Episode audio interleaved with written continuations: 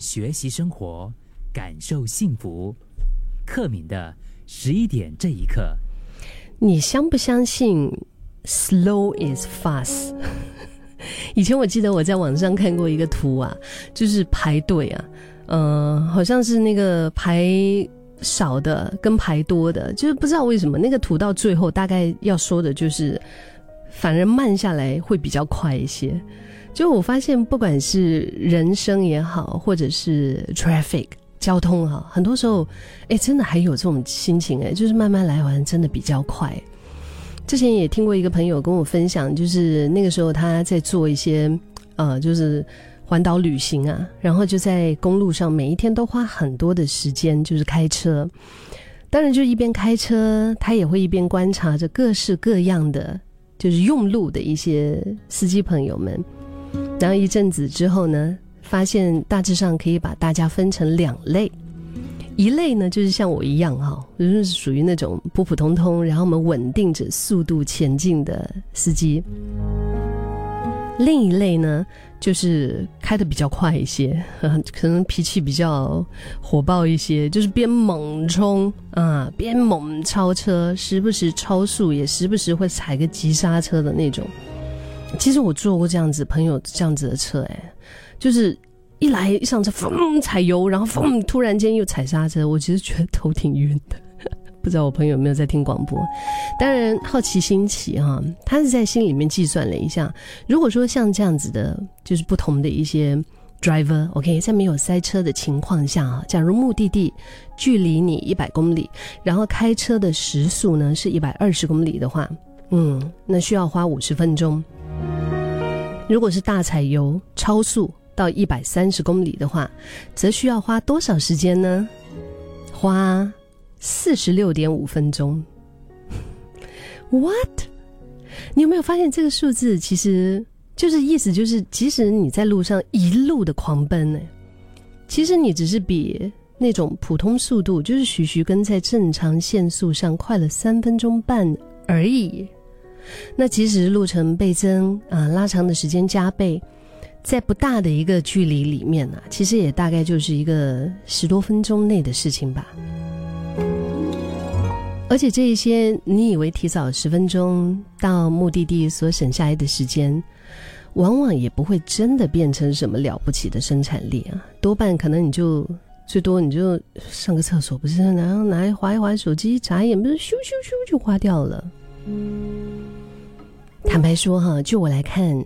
这么赶着前进，其实好像对我们生活也没有什么实质的帮助，反而就是让让整个人的感觉是很火烧心的呀。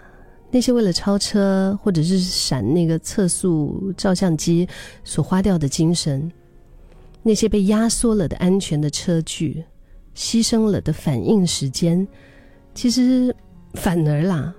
会大幅的增加我们遇上事故的几率和疲累的一个程度。那更不要说无数的交通研究理论，其实也跟我们说过，高速公路高高速公路塞车和事故的祸首，其实就是这几点呢：超速啊，或者是突然踩油那种急加速，或者是跟嗯急停，突然那个一下子就那个刹车，对吗？就是就是都是致命的。啊。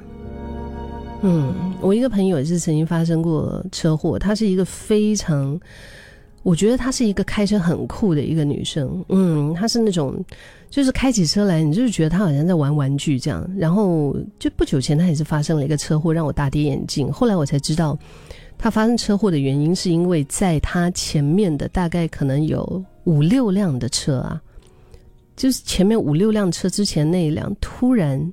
踩急刹车，他们是在高速 PIE，所以那一辆一踩急刹车，后面直接就是你就是听到嘣嘣嘣嘣嘣嘣嘣，五六辆车就这样子碰上去的，嗯。